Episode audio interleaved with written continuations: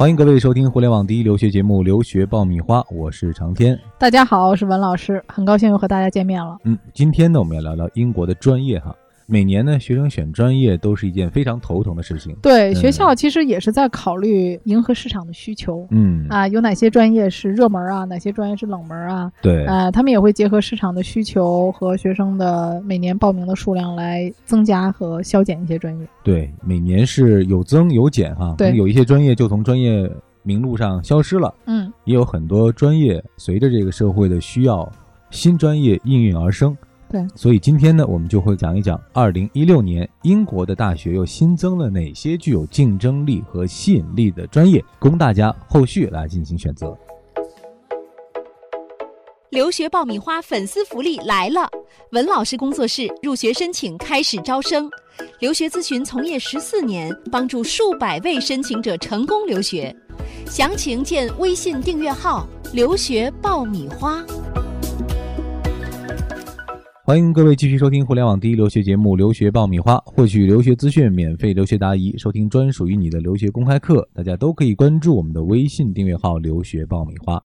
说到这些新增专业哈，我想这些专业应该是目前走在社会前沿的，或者说市场需求量比较大的啊，未来有发展空间的。一些新兴的专业哈。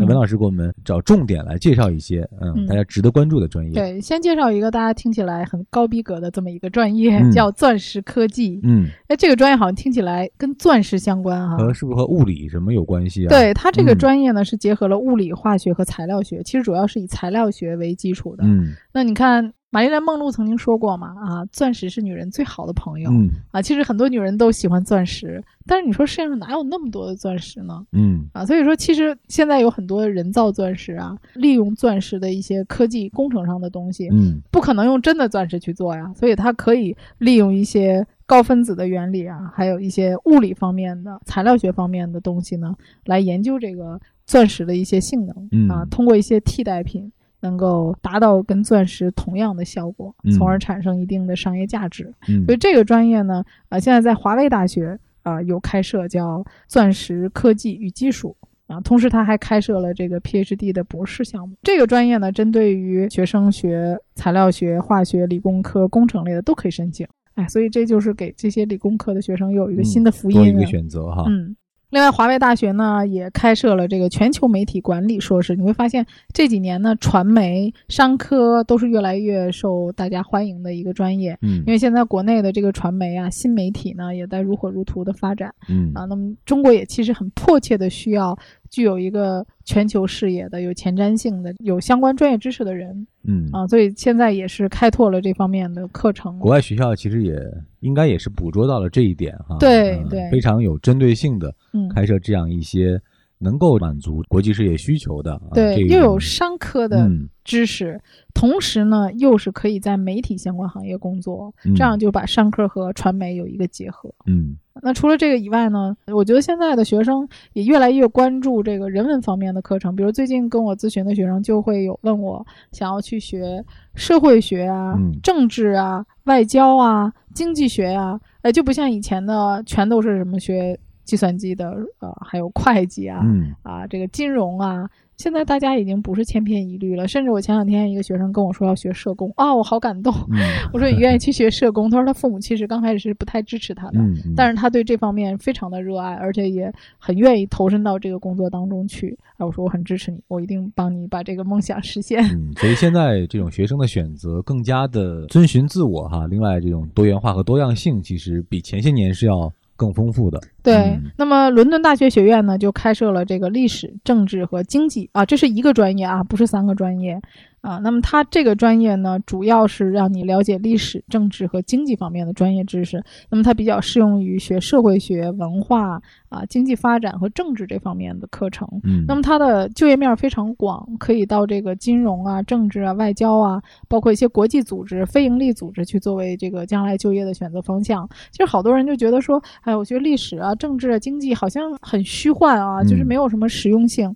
啊，其实现在你会发现很多大的企业，它需要呃对于整个的这个社会啊，还有政治有一个比较清晰的分析能力的学生和这一类的人才，需要在宏观的这个角度有更多的这种把握哈。对对，有原来我们讲说学人类学啊，政治学好像都是挺虚的，嗯，实际上这些人他将来在分析问题上面和一个大局观上面是非常清晰的。嗯，他在学研究生的时候呢。啊，是可以选择很多的人文方面的课程的，包括很多人跟我说学国际关系啊。最近很多人跟我咨询这个专业，那么国际关系其实就涉及到很多的政治、历史、人文融合在一起社会。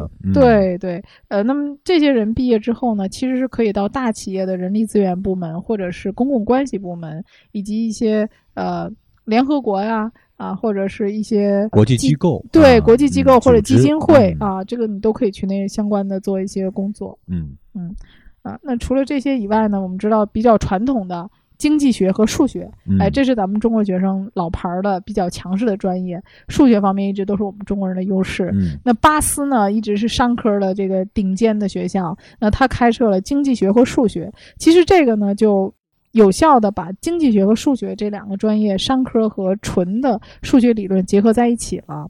那我们知道，一般我们大家去学都是学纯数学专业，嗯啊，或者是去学经济。那么实际上经济学很多课程就涉及到数学专业。那这个课程呢，它的特点就是说，除了学这个经济数学类的课程以外，它还提供了一年的带薪实习啊，啊，所以这是它的一个特色。那么学这个数学和经济。这个专业的学生呢，将来申请金融类、商科、精算，还有纯数学类的、数学应用类的这个课程的硕士，都有很大的帮助。而且他毕业之后能够在英国实习一年，这个对于将来找工作是非常有效的啊，有帮助的。嗯，听了您上面讲的这几类新增专业哈，有这样一个感觉哈，可能一大类是属于在垂直细分领域更加的专业、更加细分的这样一些方向，比如说刚才讲到的钻石科技哈。嗯。后面刚才讲的两两类，其实更多的是这种交叉学科啊，对，比如以往我们讲的这个经济和数学，单纯挑某一个方面都属于一个大类。那现在可能在这个交叉领域，随着社会的需求，可能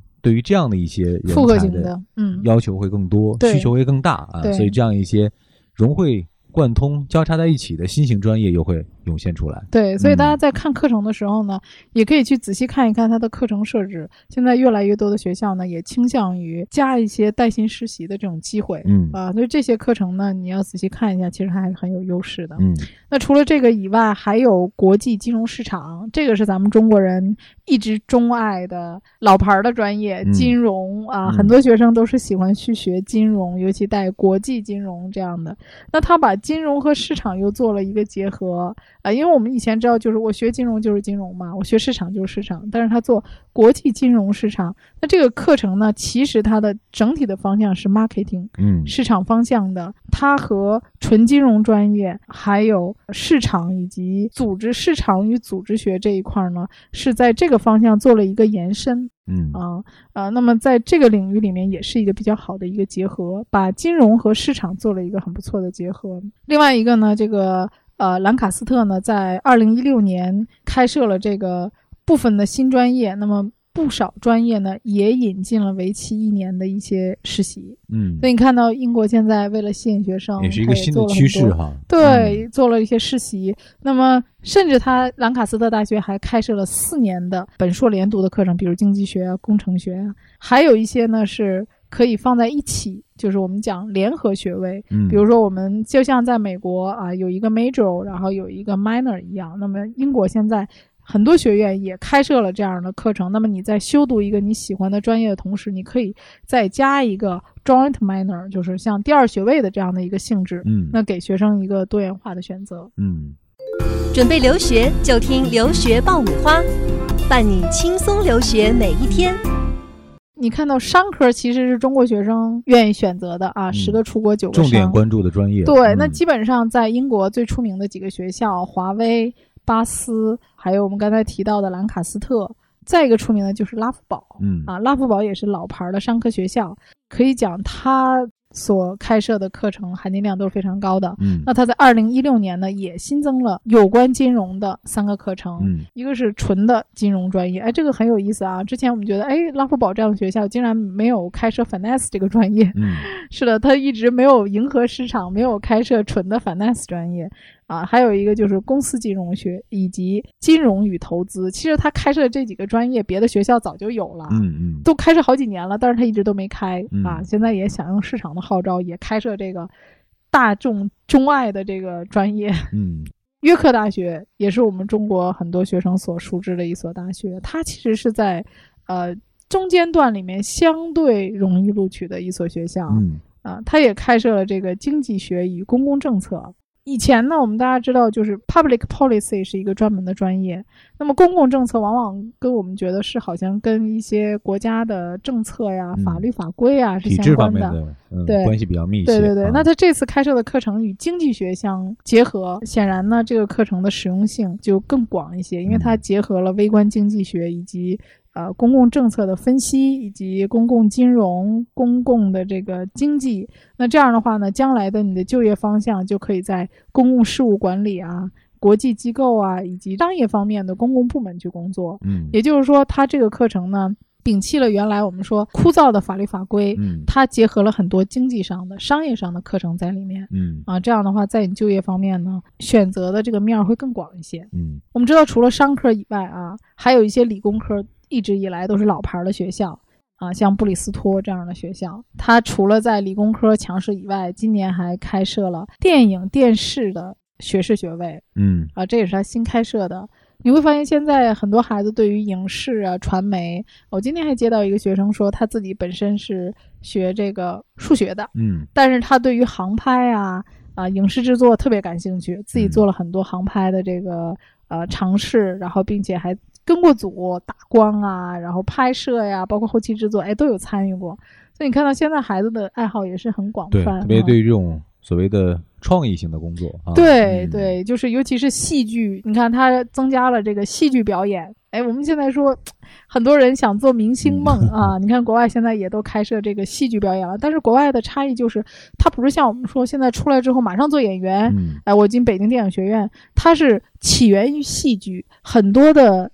电影、电视的演员都是从戏剧开始学起的，就是舞台剧。嗯，除了这个戏剧表演以外呢，还有戏剧和电影文学啊，以及电影和电视文学。所以你看到他们这个戏剧、电影啊是有结合的啊，但是戏剧是作为他们来讲一个专码是一个对基础的非常专业的一个课程。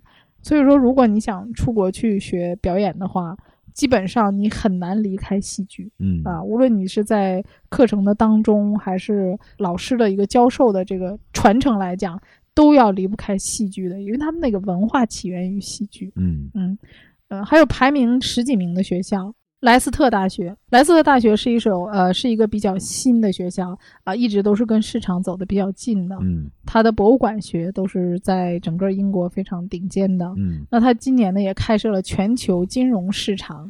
你看到，哎呀，肯定是国际上的很多学生去学市场的比较多。我相信中国学生应该也很多啊，所以开设了这种全球金融市场。那么毕业的学生呢，可以拿到这个 master 的学位。那么虽然这个专业呢学的是金融市场的课程，嗯，但是很有意思，就是这个课程呢是开设在他的法学院下面的。嗯，那么实际上这个课程是他的商学院和法学院。联合开设的这么一个课程，那你会发现，哎，很多学校都开设 Global Financial Markets，为什么他们学校有什么特别呢？他们这个学校呢，涉及到了一些国际商法的课程，嗯，所以大家在选择专业的时候呢，一定要看一看它的课程设置，嗯，那莱斯特大学的一个特点就是它跟别的学校学纯金融不一样啊，以及研究市场不同，就在于它加了一些。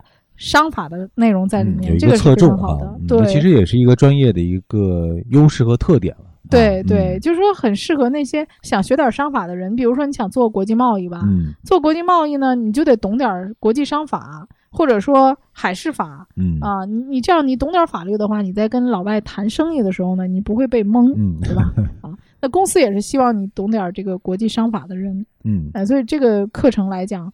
虽然名字上没有差别，但是在课程设置上还是有用心的。嗯，最后给大家介绍一个英国最老牌的大学，嗯，圣安德鲁斯大学，它一直是排名前五的学校。这所大学历史非常的悠久，以前曾经是王室啊、公主啊这些人就读的学校。那它今年开设了这个银行与金融专业，申请人是需要具备会计、金融和经济的相关背景的，而这个专业呢，需要有很强的定量分析的能力，就是说要有具备一定的数学分析能力，非常适合于想读 PhD 的学生，或者说想深入学习这个金融专业，将来毕业想进入投行的啊。现在就很多人说，哎，我毕业之后想做投行啊，想赚大钱啊，想做风投啊，啊，私募啊。哎，那你可以看一看圣安大学的银行与金融专业，但是呢，它有一个要求，圣安呢也很高调啊，它只招收网大排名前一百五的毕业生，嗯，而且雅思的总分要求七分，单项不对六点五，门槛挺高的，嗯，门槛挺高的。对，但是这个专业呢，银行与金融学，其实你在其他学校都可以找得到。嗯啊，大家也可以，如果不够深岸的要求，可以看看其他学校的这个相关专业，也是可以选择的。嗯，今天呢，文老师是把二零一六年英国一些知名大学新增的专业给大家做了一个盘点和分析哈。嗯，那从中呢，我们可以感受到两点：第一呢，就是因因为学科之间交叉应运而生的一些新的专业，嗯，现在像雨后春笋一样慢慢的兴起了。对，然后学校呢，你也能看到它在。呃，看起来是老专业的名字的基础上呢，在课程的设置上都做了一些小细微的调整，对，让这个课程呢含金量更高。嗯，而且对于学生呢更具有吸引力，特别是对于未来他们的就业的选择和市场对他们的要求，呃，更有匹配性和针对性。对。另外还有一个提醒，就是刚刚文老师提到的，因为现在很多专业的内涵已经发生了比较大的变化，所以大家在选专业的时候，千万不要拘泥在它的这个名字上啊，单纯的顾名思义。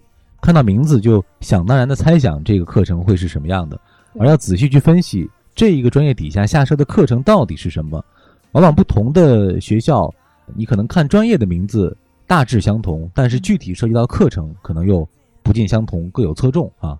所以大家在选择的时候一定要。更加仔细一些，才能保证自己能够学到更适合自己或者自己更倾向于的那个对含金量高的这种专业。嗯，好了，今天对于英国专业的分析我们就聊到这儿。这里是互联网第一留学节目《留学爆米花》，获取留学资讯、免费留学答疑、收听专属于你的留学公开课，大家都可以关注我们的微信订阅号“留学爆米花”。欢迎大家在各大音频平台关注和订阅我们的“留学爆米花”的节目。下期节目我们接着聊。好，谢谢大家，再见。